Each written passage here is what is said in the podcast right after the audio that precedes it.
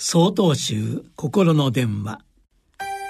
今週は「食べる心の方向づけ」と題して宮城県千勝寺矢口風寛さんの話です。先日数年ぶりに修行道場の座禅会に参加してきました。食事も座禅会に参加している皆さんと一緒にいただきます。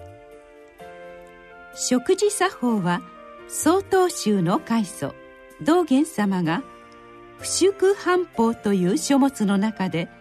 とても丁寧に説いてくださっています。その中の一つにみんなと食べる速さを合わせるというものがあります。元来食べるのが遅い私はみんなを待たせてはいけない。一人残って目立つのが恥ずかしいといつも急いで食事をとっていました。あれから時が経ちいろいろなご縁を頂戴し食事に対する思いも変わってきました。道元様はこうも説かれています。自分の器に全身全霊を注いで余念なく食べるように。これは余計な思いは差し挟まず今ここに心を置いて食事をするということです。例えば食事をする前や最中にとても気にかかることが起こると心はそちらに飛んで行き目の前にある食事の味がわからなくなるほどにその考えに埋没してしまいます。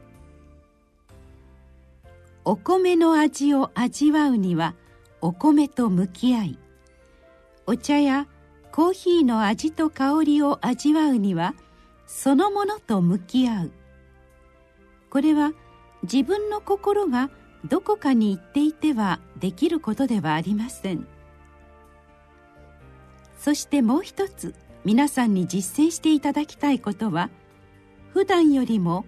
多く噛んで味わってみるということです。噛み続けると素材の味の変化も楽しめ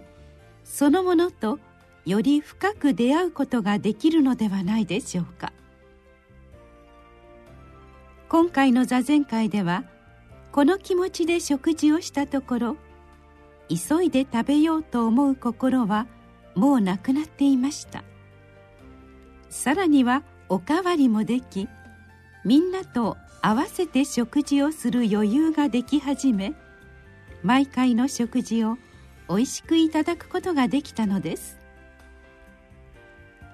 今心をここに置いて食事と向き合う。皆さんも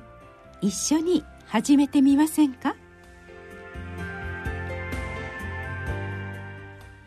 ？7月12日よりお話が変わります。